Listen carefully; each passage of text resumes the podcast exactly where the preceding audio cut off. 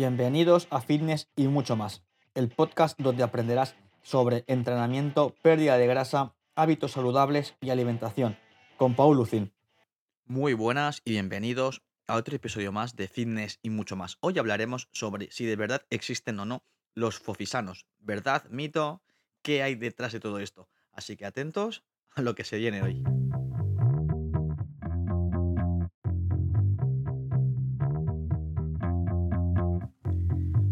La verdad que recuerdo hace unos años que estaban sacando anuncios y demás historias de gente famosa, de que, bueno, que estaba fofa, pero que se extendió el término de fofisano y era como, a ver, mm, ¿se puede estar mm, gordito, por de alguna manera, y estar sano? Es un término demasiado extendido y la verdad que mucha gente ha pasado de ese término al otro, al de, no, no, yo me quiero como soy, vale, está muy bien el quererse como uno es, ¿vale? Pero hay que tener en cuenta que tener X porcentaje de grasa o X niveles de fuerza es estar sano o no estar sano. Depende, pues, de tu edad y también dependerá, pues, de cómo tengas los niveles de los que hemos acabado de mencionar hace un instante. Vale, eh, aviso que no suelo irme con eufemismos, así que si a alguien le incomoda lo que pueda decir, pues que deje de escucharlo o que, bueno, pues que siga adelante, ¿no? Vale, entrenar la fuerza es imprescindible, así que si alguien está pensando, no, no, es que yo como bien, pero no entreno y estoy sano, no, mentira, mentira como una casa. ¿Por qué? Porque tener unos niveles de fuerza óptimos es un indicador de salud, de longevidad y de calidad de vida, ¿vale?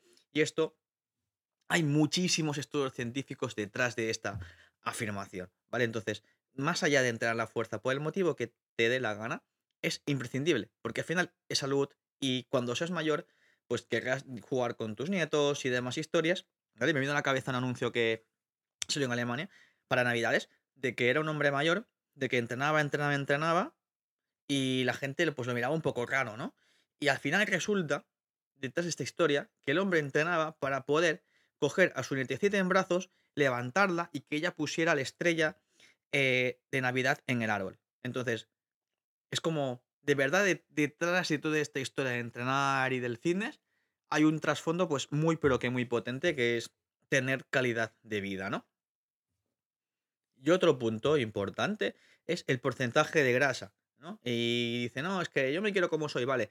Hace unos meses salió en una revista que no voy a mencionar, de renombre pues conocido a nivel mundial, de gente pues que estaba con sobrepeso y era como, no, no, mm, vendemos felicidad, me quiero como soy, también es, esto es estar sano.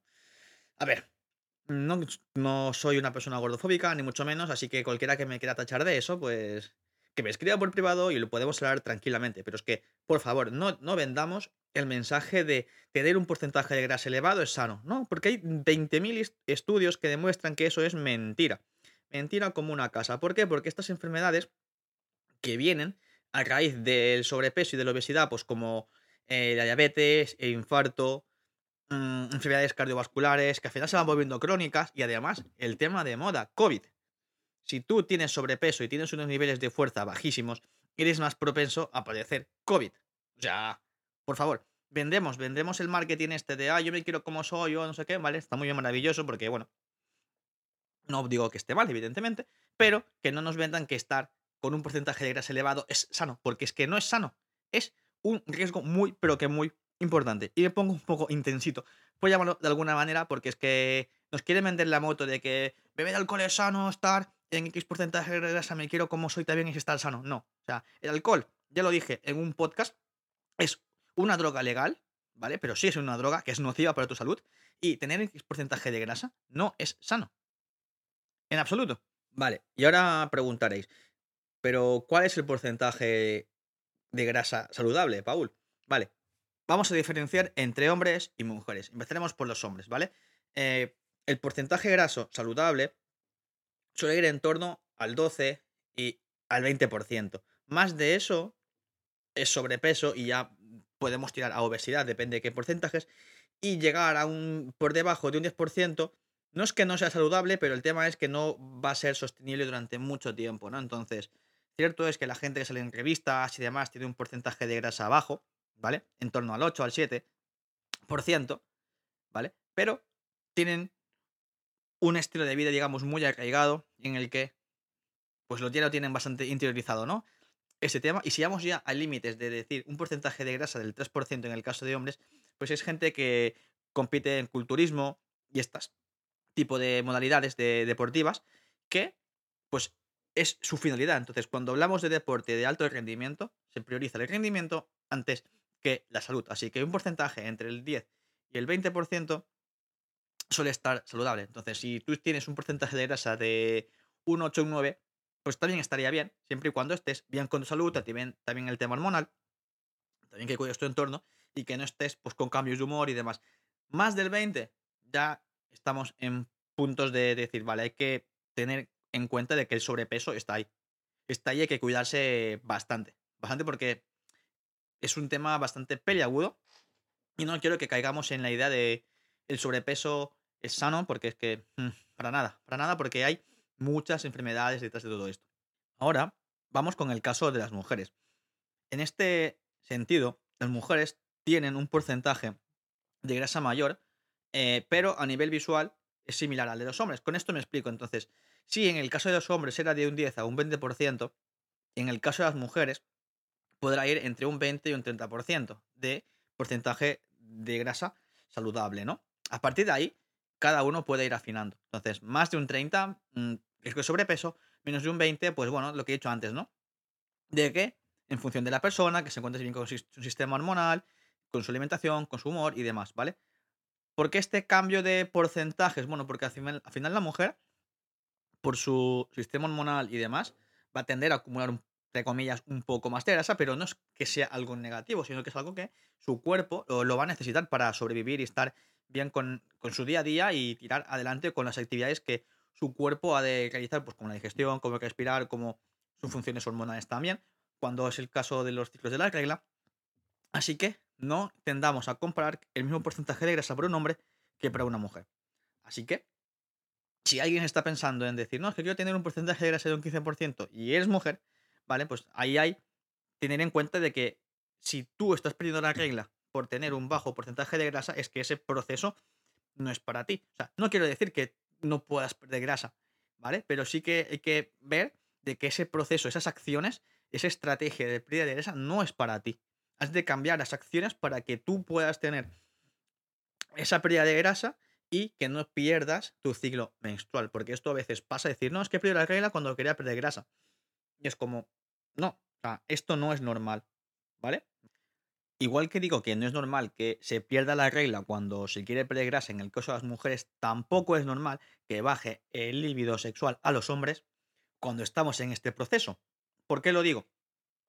Porque a veces ocurre, ¿no? De decir, no, es que hay mujeres que pierden grasa y también pierden la regla, porque es que el, proceso ha ido muy, pero que muy deprisa. Y en el caso de los hombres, pues baja el líbido, ¿por qué? Porque el proceso ha sido muy, pero que muy agresivo. Es decir, no se puede perder mucha grasa ni mucho peso en poco tiempo, porque al final el cuerpo busca sobrevivir y va, digamos, quitando funciones en el que tu cuerpo pues tira adelante, entonces prescinde de algunas cosas, ¿no? Entonces, tengamos conciencia de que perder grasa es un proceso paulatino, progresivo en el tiempo en el que se debe ser constante y tener paciencia. Parece que ya ha quedado claro que los fisanos no existen y es importante esto, ¿no? Que ganemos la conciencia de que no, los fisanos no existen. Digan lo que digan las revistas y diga lo que diga el marketing, ¿vale? Porque tener un porcentaje de grasa elevado y unos niveles de fuerza muy bajos no son indicadores de salud.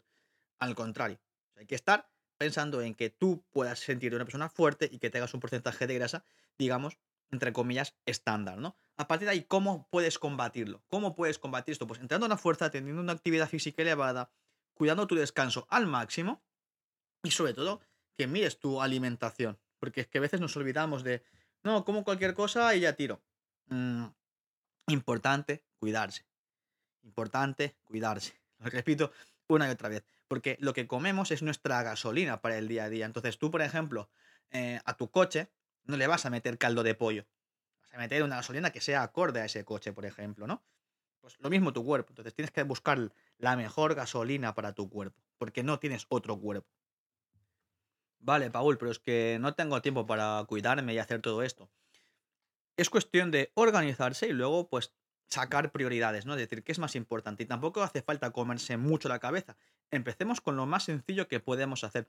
Si puedes cambiar, por ejemplo, tu desayuno, en lugar de meterte un croissant, meterte una manzana, ya es un pequeño cambio que te va a acercar a tener mejor salud, tener mejor físico, y luego a la larga te va a hacer sentir mejor. Así que empecemos por lo más simple que se pueda, ¿no? ¿Por qué? Porque ya lo he dicho antes, entonces, no tener un estilo de vida saludable hará que tengas pues, más riesgos de padecer COVID, de otras enfermedades, pues tipo diabetes, infartos, hipertensión y una gran variedad de enfermedades crónicas. Así que el entrenar la fuerza es innegociable. Y con esto quiero lanzar una reflexión. ¿Es mejor prevenir que curar? Yo lo tengo claro. Desde mi punto de vista es mejor prevenir que curar. Y voy a lanzar otra pregunta que igual es un poco agresiva, ¿no? Pero considero que hay que hacerlo así. ¿Por qué? Porque si no nos tocan un punto de dolor, no a veces no reflexionamos de lo que de verdad queremos hacer o de lo que de verdad nos interesa. Porque todo el mundo sabe que entrenar es sano y que comer saludable es lo óptimo, pero ¿cuánta gente de verdad lo está haciendo? En el mundo hay muchísima gente con sobrepeso y con obesidad, entonces queda mucho trabajo por hacer. Y la pregunta es, ¿tú prefieres pasar tu vejez en el hospital o jugando con tus nietos o disfrutando de paseos? Y es así. O sea, cada uno que elija el camino que quiere tomar, ¿vale? Pero las acciones que hacemos hoy, mañana, pasado, son lo que nos van a llevar hacia el futuro.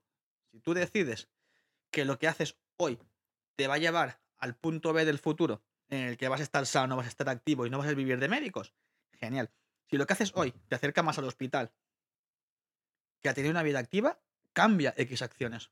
Grandes cosas se consiguen con pequeñas acciones repetidas constantemente. Y hasta aquí el capítulo de hoy. Así que espero que te haya gustado y cualquier duda o sugerencia, escríbeme por Instagram en arroba paul 9L y estaré encantadísimo de poder ayudarte. Hasta la próxima y un abrazo enorme.